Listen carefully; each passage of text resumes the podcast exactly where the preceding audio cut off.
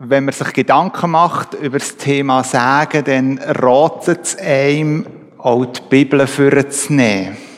Und wenn man einmal die Bibel studiert, wie häufig das Sagen vorkommt oder an was für Stellen, dann kommt man ganz schön ins Staunen. Einerseits in Beziehungen mit Gott, vom Mensch zu ihm, aber auch unter den Menschen, wo immer wieder auch das Thema Sagen aufgegriffen wird. Bibel redet davon, dass Segen empfangen wird, dass man einander gegenseitig Segen wünscht, Segen ausspricht. Und sogar, wir finden auch eine Stelle in der Bibel, wo Segen ergaunert wird mit einer List.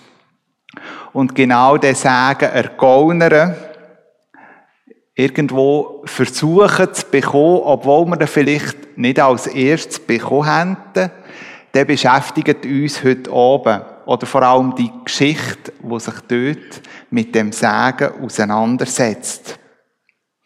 Der Sagen ergaunert, könnte man sagen, hat der Jakob. Der Jakob finden wir ziemlich am Anfang der Bibel, im Alten Testament, zur Anfangszeit vom Volk Israel. Der Jakob ist ein sehr raffinierter Mann könnte man sagen wo in den verschiedensten Lebensphasen mit ganz gehörig viel geschickt immer wieder zu dem gekommen ist, was er sich eigentlich gewünscht hat. Nicht nur um den Sagen, sondern auch an ganz anderen Stellen hat es Jakob in seinem Leben geschafft, dass er das bekommen hat, was er wollen. Unter anderem eben auch den Sagen, wo eigentlich dazumal nach Tradition im älteren Brüder, also im Esau, gebührt hat. Auch das hat Jakob geschafft, als jüngerer Brüder den Segen vom Vater zu bekommen. Und zu dieser Zeit war es eigentlich Tradition, dass der Segen vom Vater nur der älteste Sohn bekommen konnte. Oder einfach ein Sohn. Und wenn der Segen ausgesprochen worden ist, hat man ihn nicht mehr retourgängig machen Man hat auch nicht mehr irgendetwas daran ändern Und wie gesagt, Jakob hat es geschafft, dass der Isaac den Segen ihm weitergegeben hat, statt dem Esau. Und wir lesen anschließend in der Bibel, wie nach dem Ereignis der Jakob eigentlich gezwungen worden ist, flüchten vor seinem Sohn, dem Esau, weil er Angst bekommen hat, dass der Esau ihm könnte das Leben nehmen Der Jakob ist gezwungen worden, in die Fremde zu gehen. Und Jahre später lesen wir, wie seine Familie gewachsen ist, zu einer Großfamilie geworden ist, er ganz häufig Besitz hat und nachher wie von Gott den Auftrag bekommen hat, in seine alte Heime zurückzugehen, also zu seinem Brüder, dem Esau. Ein langer Weg ist vor ihm gelegen bis zu dem Treffen. Und ich möchte mit euch in einen Text eintauchen, wo von dem redet, was vor dem Treffen mit seinem Brüder, dem Esau, passiert ist. Es ist nämlich in dieser Nacht wo er eben nachher seinem Brüder begegnet ist. Und ich möchte euch die Textstelle vorlesen aus dem 1. Mose 32, die Verse 25 bis 33. Ich habe euch das mal nicht den Text abgebildet, sondern ein Föteli oder ein Bild, wenn es dann vielleicht kommt und sonst nicht, wo ein bisschen die Szene sollte ableuchten. Sehr, ja, genau. Da wäre es gewesen. Ich habe die ein oder andere Bilder angeschaut und viele sind kitschig gewesen, weil noch irgendwo noch im Engausflügel äh, irgend im Zentrum gestanden sind. Und darum habe ich mich für das Bild entschieden. Also wir versetzen uns in die Nacht, wo der Jakob weiß, dass er am anderen Tag in seinem Brüder im Esau wird begegnen. Und dort lesen wir. Mitten in der Nacht stand Jakob auf und nahm seine beiden Frauen und die beiden Nebenfrauen und seine elf Söhne und brachte sie an einer seichten Stelle über den Jabok Jabok ist ein Fluss Auch alle seine Herden brachte er über den Fluss. Nur er alleine blieb zurück. Da trat ihm ein Mann entgegen und rang mit ihm bis zum Morgengrauen. Als der andere sah, dass sich Jakob nicht niederringen ließ, gab er ihm einen Schlag auf das Hüftgelenk, so dass es sich ausrenkte. Dann sagte er zu Jakob, lass mich los, es wird schon Tag. Aber Jakob erwiderte, ich lass dich nicht los, bevor du mich segnest. Wie heißt du? fragte der andere. Und als Jakob seinen Namen nannte, sagte er, du sollst von nun an nicht mehr Jakob heißen, du sollst Israel heißen. Denn du hast mit Gott und mit Menschen gekämpft und hast gesiegt. Jakob bat ihn, sag mir doch deinen Namen. Aber er sagte nur, warum fragst du? Und segnete ihn. Ich habe Gott von Angesicht gesehen, rief Jakob, und ich lebe noch. Darum nannte er den Ort Pniel. Als Jakob den Schauplatz verließ, ging die Sonne über ihm auf. Er hinkte wegen seiner Hüfte. Bis zum heutigen Tag essen die Leute von Israel, wenn sie Tiere schlachten, den Muskel über dem Hüftgelenk nicht, weil Jakob auf diese Stelle geschlagen wurde. Soweit einmal der Text, wo die Geschichte beschreibt, wo da Jakob erlebt hat. Zugegeben, nicht so einen alltäglichen Text, wo wir hier lesen. Eher ein bisschen mysteriös. Wenn wir uns die Situation versuchen vorzustellen. Da findet also ein Ringkampf, könnte man sagen, statt. Und wenn man ein bisschen in die alten Seiten hineinschaut, von dazumal, könnte man eigentlich sagen, der Ringkampf ist ein äußerliches Zeichen für die Rechtfertigung, die Jakob aus der Vergangenheit gegenüber dem Esau sucht. Wieso sage ich das so? Früher zu der Zeit, wo Jakob gelebt hat, im Nahen Osten, sind Rechtsfälle und Streitigkeiten meistens irgendwo auch mit einer Probe entschieden worden. Und die Probe war eben manchmal auch, dass man sich einem so einem Ringkampf müssen widmen damit man noch über dem ein Urteil fällen können. Für uns im Moment auch eher fremd, würde ich sagen. Der Jakob macht sich auf den Weg, auf den Weg zu seinem Brüder, zum Esau. Immer noch schuldbeladen mit dem, was in dieser Situation gegenüber seinem Brüder passiert ist. Schuldbeladen kommt er also an den Fluss hin. Wir können sagen, in dem Moment, an dem Tag, in dieser Nacht, trifft sich wie die Vergangenheit von Jakob, aber auch seine Zukunft. Und in dem Moment ist er aufgefordert, wie mit einem göttlichen Gegner zu kämpfen. Und der Kampf, das muss man sich einmal versuchen vorzustellen, hat nicht einfach nur 15 Minuten gedauert, sondern die haben miteinander gerungen, bis die Sonne aufgegangen ist. Was für eine Kraft muss der Jakob in dem Moment haben, stundenlang mit seinem Gegenüber zu ringen.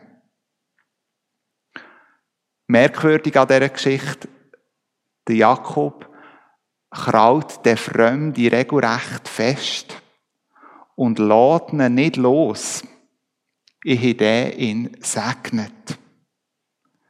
Sein Gegenüber ist ein Fremd. Wir lesen auch nicht, wieso dass sein Gegenüber ihm im Weg gestanden ist. Was für Motiv hat, dass er irgendwo mit sich in den Kampf hineingegangen ist. Aber man kann davon ausgehen, dass die Jakob in dem Moment wie geahnt hat, dass sein Gegenüber wie etwas Göttliches an sich hat. Vielleicht war es ein Engel. Vielleicht war es ein Bote von Gott. Vielleicht sogar war es Gott selber. Und ich glaube, genau das Gespür, das Jakob in dem Moment hatte, hat ihn veranlasst, sein Gegenüber nicht loszulassen, bevor er nicht den Segen zugesprochen bekommen hat. Ein Aspekt möchte ich mit euch teilen, wo mir in dieser Geschichte wichtig geworden ist. Und der Aspekt den könnte man auch wie mit einer Frage überschreiben. Und zwar, kann oder darf man eigentlich mit Gott um ein Segen kämpfen? Ist das legitim? Vielleicht sind euch auch schon mal so Aussagen begegnet von jemandem, der euch das erzählt hat, oder weil ihr sie selber gemacht habt, ganz nach dem Motto, Gott weiß ja schon, was ich brauche. Da muss ich doch nichts mehr sagen. Es kommt ja sowieso so, wie es muss. Im Glaubensleben muss doch einfach alles wie von alleine gehen. Kämpfen ist sowieso nicht mein Ding. Vielleicht kennt ihr so Aussagen aus eurem eigenen Leben. Aber kann es sein, dass wenn wir so Aussagen machen, eigentlich wie ein bisschen glauben, dass Gott ein willkürlicher Gott ist? Er macht es dann irgendwie. Vielleicht auch ganz zufällig. Wie es eben dann gerade in dieser Situation passt. Wenn Gott will, dass ich Essen habe, dann kommt es dann schon so, wie es muss. Da muss ich mich doch nicht darum kümmern. Wenn wir die Bibel studieren und lesen, dann begegnet uns jedoch ein Gott, der es liebt, mit seinen Menschen zu reden. Ja, vielleicht manchmal sogar wie zu kämpfen. Ich glaube, Gott liebt es, wenn wir ihn um etwas bitten. Und vielleicht auch noch begründen, warum dass wir ihn darum bitten. Eben genauso wie der Jakob, der gesagt hat, ich lasse dich nicht los, bevor du mich nicht segnest. Ich glaube, Gott wünscht sich ein Gegenüber von Menschen, die sich nicht benehmen, Entschuldigung, der Ausdruck, wie Hündli. Schön brav, schön anständig hinten nachtäppeln. Eigentlich total willenlos. Gott wünscht sich eine Beziehung mit seinen Menschen. Und die Beziehung soll prägt sein von einer Ehrlichkeit und von einem Dialog. Die Frage ist nicht, ob wir mit ihm kämpfen sollen, sondern vielmehr, wie dass wir mit Gott ringen sollen. Wenn wir das Kapitel 33 oder 32 im 1. Mose lesen und ein bisschen weiter vorgehen, dann, glaube ich, begegnet uns dort ganz wichtige Hinweise, wie dass wir mit Gott kämpfen oder ringen können. Da begegnet uns der Jakob. Und der Jakob redet mit Gott, bevor er dort an dem Fluss Jabok ist. Und wo er mit Gott redet, zählt er ihm alle Versprechungen auf, wo er, der Jakob, von ihm bekommen hat. Du hast mir gesagt, sagt Jakob, Du hast mir gesagt, ich soll ins verheißene Land zurück. Du hast mir gesagt, selbst im fremden Land, dass du mich segnen willst. Dazu mal an den Himmelsleitern hast es du mir versprochen. Du hast mir gesagt, dass du in meinem Leben Gutes willst tun. Und nicht nur in meinem Leben, sondern dass du meine Nachkommen willst segnen und dass sie sich sollen mehren wie Sand am Meer. Wir können sagen, der Jakob kämpft in dem Moment mit Gott, mit den Verheißungen und Zusagen, die er von ihm bekommen hat. Der Jakob haltet Gott wie eigentlich sein eigenes Wort vor. Das eigene Wort, das er bekommen hat. So durch das Erstgeburtenrecht und das Sagen. Und an dem, sagt Jakob, an dem halt ich mich fest. Ich glaube, wenn wir uns über Jakob und über den göttlichen Segen Gedanken machen, dann wird etwas klar. Gott ist unendlich größer als wir alle. Seine Macht ist viel größer. Seine Weisheit, seine Reinheit seine Stärke und seine Liebe ist uns gegenüber absolut überlegen. Aber ich glaube, der Jakob kann uns zum einem Vorbild werden. Denn er selber sagt, ich bin es nicht wert, deiner Treue und Barmherzigkeit gegenüber. Aber du hast es mir versprochen. Der Jakob weiß um seine Stellung, um seine Stellung gegenüber Gott. Er weiß, dass er Gottes Barmherzigkeit ausgeliefert ist. Aber genau an dieser Stelle packte Jakob Gott an seiner Barmherzigkeit. Was heißt das konkret für unser Leben? Für dich und für mich?